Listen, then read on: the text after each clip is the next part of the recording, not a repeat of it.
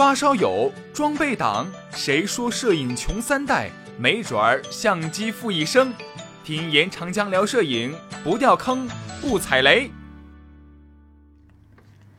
嗯，各位大家好，这个我们继续开讲了啊。这个前天早上看了中国队对叙利亚队，中国队战胜了叙利亚队，顺利进入十二强赛。看了这个之后，我觉得我又有心思讲了。我这人也很奇怪，呃，与此同时呢，那个欧洲杯也在进行。这个法国对德国啊，我不看，我没看。呃，这样的人现在是比较少了哈，我都怕说出去，我看中国队大家笑话。哎，这人怎么到现在，哎，还这么这个，这么关注这么水平低下的中国队，是吧？我的答案是这样的，就是说欧洲足球水平很高，我作为一个欣赏者，一个，因为他一般不牵涉我的感情，我只是作为一个欣赏者，我是一个审美行为。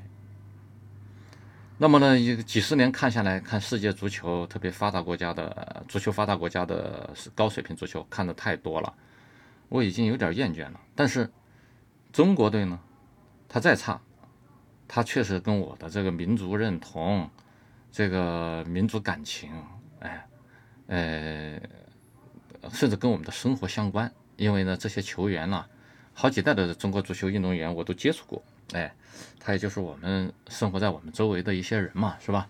咱们中这个，而且中足球能代表民族性，代表民族特征和发展水平。我们很希望呢，这个中国足球能跟中国的民族性，呃，这个民族素质一个代言一样的，它是一个试金石或者说是水银剂，是吧？哎，我我我可以这样说吧，就是中国足球可能是个问题。它是一个中国问题，那么我们作为一个文艺的工作者，哎，或者作为摄影家也好，作为写作者也好，我觉得啊，作为当代艺术也好，研究问题是重要的。这个问题哪怕很悲催，但是也让人兴趣盎然，让人这个比较容易激动，是吧？本来呢，就是说这个问题纠结了我们很多年。本来到前两年呢，呃，去年吧，就有点很多人都不急着啊，或者说不想再去关注这个问题。有一个原因就是呢，现在中国中国足球队为了提高成绩啊，弄了很多规划球员。那么这规划球员有的还还有一点那个中国血统，像我们这个广州恒大的这个呃蒋光太是吧？他甚至到我们广东台山。蒋氏宗祠去认了祖宗，找到了根，但是呢，主几个主力规划球员呢，哎，他是完全没有中国血统的，所以说大家想，哎呀，包括我在内都很遗憾，这一个不是纯中国血统的足球队能代表中国吗？能勾起我的感情吗？结果呢，这次呢，经常同时在场上啊，有三到四个规划球员，哎。有大概两个是，哎，有血统的，有时候呢一个啊，好像不到两个，因为阿兰和埃克森好像基本上不同时出现，就是完全没有系统的规划，哎，也在场，反正至少有一个在场上。那么这样一个呃一小半儿或者说什么，他本来是外国人的哈，现在变成中国人的这么一个球队，能代表我们吗？还能勾起我们的兴趣吗？答案是。照样勾起我们的兴趣。哎，我这个似乎扯远了哈，就是事实上呢，我们看出中国中国足球它是个概念，中国足球呢加入了规划因素之后，它又是个概念。哎，结果呢，这两个概念都被大家接受。哎，我想以后呢，中国队上去有那么几个非中国血缘的。这么个人在上面，大家也觉得很自然，代表照样代表我们，是吧？哎，当然希望他们表现好，因为代表我们有个什么问题呢？就说埃克森等几个人这么规划之后，踢得越来越像中国球员，水平降低了。哎，希望他不要被我们同化，而是他来影响我们。那么你说这么多跟摄影有什么关系呢？我想想还真有关系。我们。我现在呢，首先呢，想这一这一集啊，我要讲一下这个我们摄影的大的格局，哎，最初的线条描绘一下，这样我们才能开展我们以后的事情。我们首先要有一个大局观，这个大局观在我看来呢是中国的摄影是个概念，是吧？哎，这个是呃毋庸置疑的，呃，但是中国摄影在以前的话呢，就跟中国足球队一样，基本上是在摄影语言这个本身。的演进上，这么呃，这个演进之路上啊，在这个轨道上边，是吧？但是呢，两千年以来，哎，这个有些美术工作者啊，我们是简单说就当代艺术家吧，他们以摄影为武器，他们形成了另外一种摄影，这叫传统的摄影人非常恍惚。但是呢，我觉得呢，这种这种，哎，当代艺术的摄影。它恰好就如规划球员一样，它给摄影注入了意志的血液。所以说，我是看摄影的大格局有两种摄影啊，一个是在摄影语言家族内部递进演化的，在经典之路上的这个摄影；另外一个是当代艺术借用摄影手段所做的作为当代艺术的摄影。那么我们要说呢，呃，前面一种大家都很明白，我们摄影啊，就是说，呃，从照相机发明以来，一开始呢，就是说，把技术的东西做好了，差做的差不多之后呢，首先大家是想向绘代替绘画，哎，也是向绘画学习，是一种画意摄影的阶段，在艺术上是很自卑的，所以说就模仿绘画，是吧？到后来呢，就是说到美国啊，这个。上世纪早期啊，这个斯蒂格利斯等人就开始慢慢确立摄影本身的这个呃语言的这个独立地位，哎，也就开始慢慢确定他自己的呃主体性，或者说他哎把慢慢把它是哎也看成艺术的一种门类，提高了它的地位。哎，在这个过程中，哎，摄影本身的这个。也是一种，呃，慢慢形成它的美学特征，是吧？它的精确、准确、理性、客观，哎，而不是模仿绘画，哎，那种滥情，哎，那种，呃，那种就是不太自然的审美。因为你模仿绘画，你就反而失去了自身的美。所以说，他他们这个上世纪啊啊，塑造了摄影本身的美学价值，并且还有更重要的一点是，慢慢形成了。它啊，就一个悠长的这个纪实摄影传统，就摄影本来的功用，就强化了它本身的这个最大的特征。因为它从技术上看，它是可以写实的。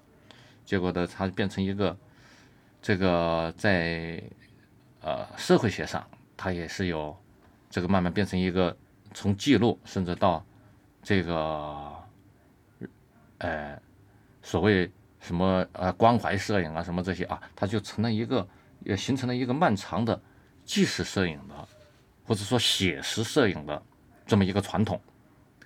这个传统可能是它最大的优势吧。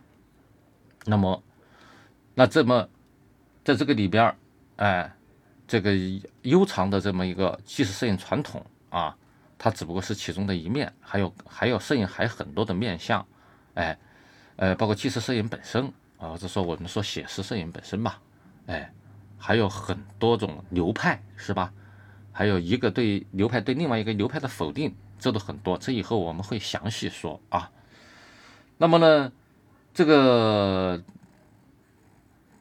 我们不能说以前的摄影跟现代艺术或者当代艺术无关，它肯定也是有关的，互相影响的。哎，包括有些也在传统的这个摄影的路上诞生的大师。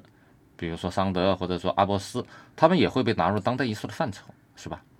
但是呢，很显然，尤其在中国啊，这个一九九零年代末以来，这个呢，当代艺术，哎，很多艺术家又完全没有摄影的背景，甚至技术，突然杀入到这个以照片，哎为呈现方式的这么一个创作领域当中，哎。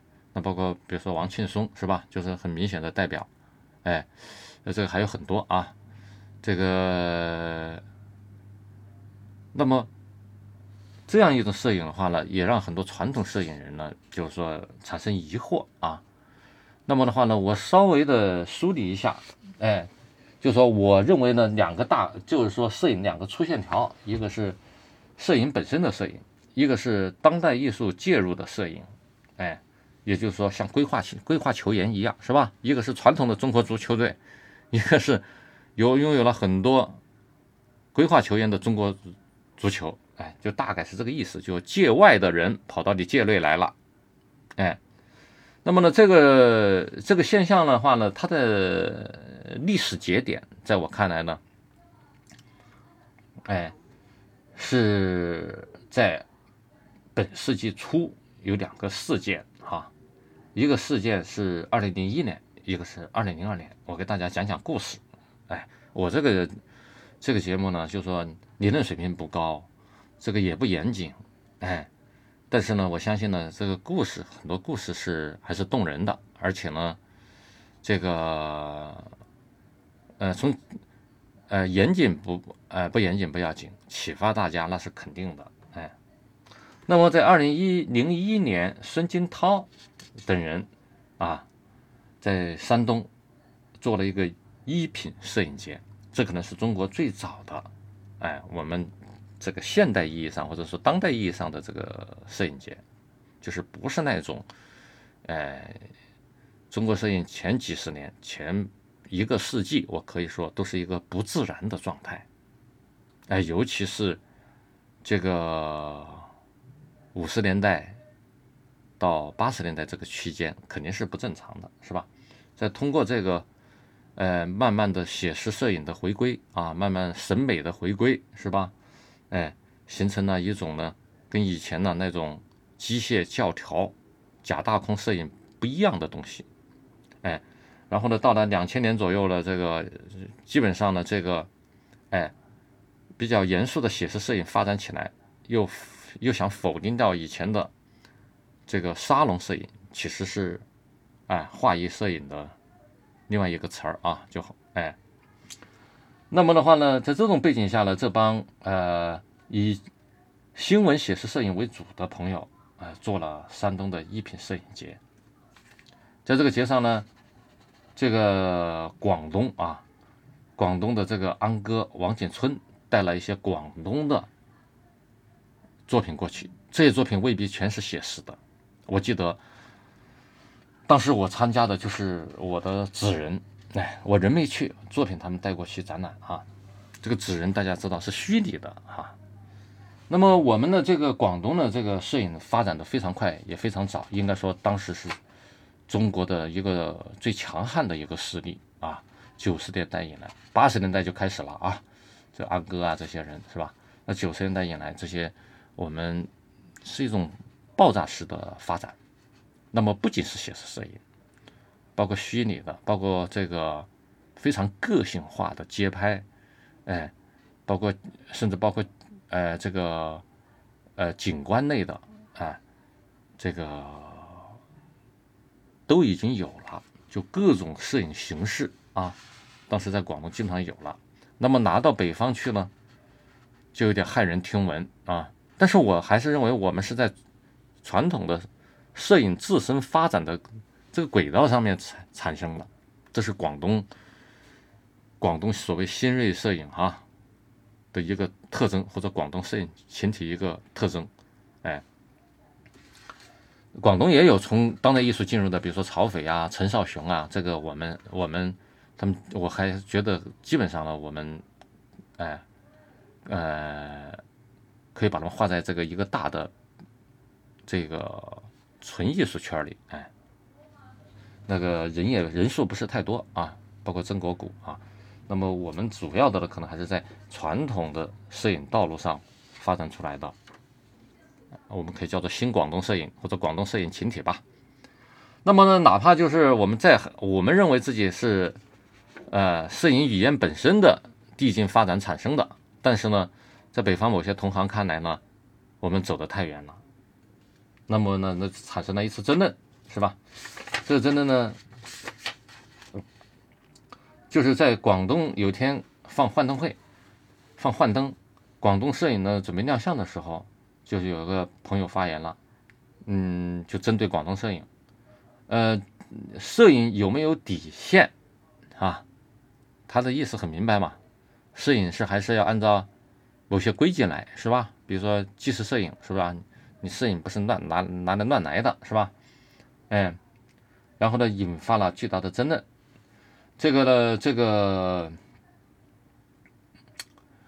我们广东呢，就是说，在这个争论过程中呢，这个广东呢有一个呃李世坤小姐啊，她是南方周末的，她就站起来说，她说这个呃大概意思就是说，艺术就是这样不停的这个自我否定，这样才能发展的是吧？她说了一句说，毕加索也涂鸦呀，是吧？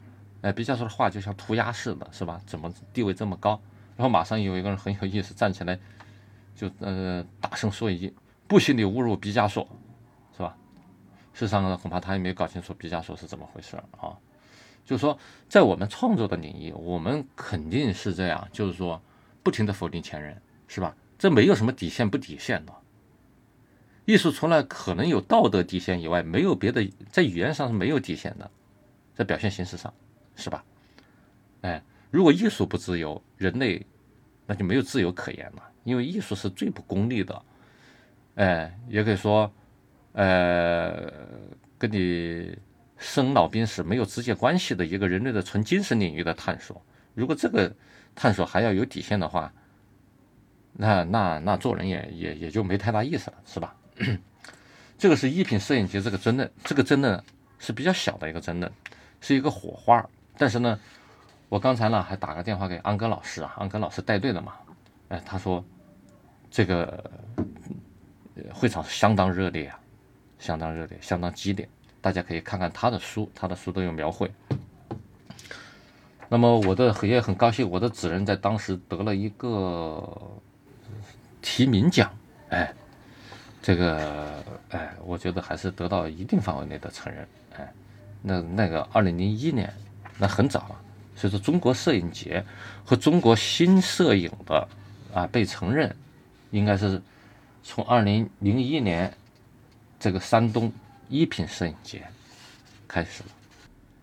哎呦，这个时间用的比较久了，这个要不这一期就到这儿，一个问题可能要分两次说。明天呢，我再给大家讲一讲平遥的故事啊，谢谢，欢迎继续。收听严老师说摄影，谢谢。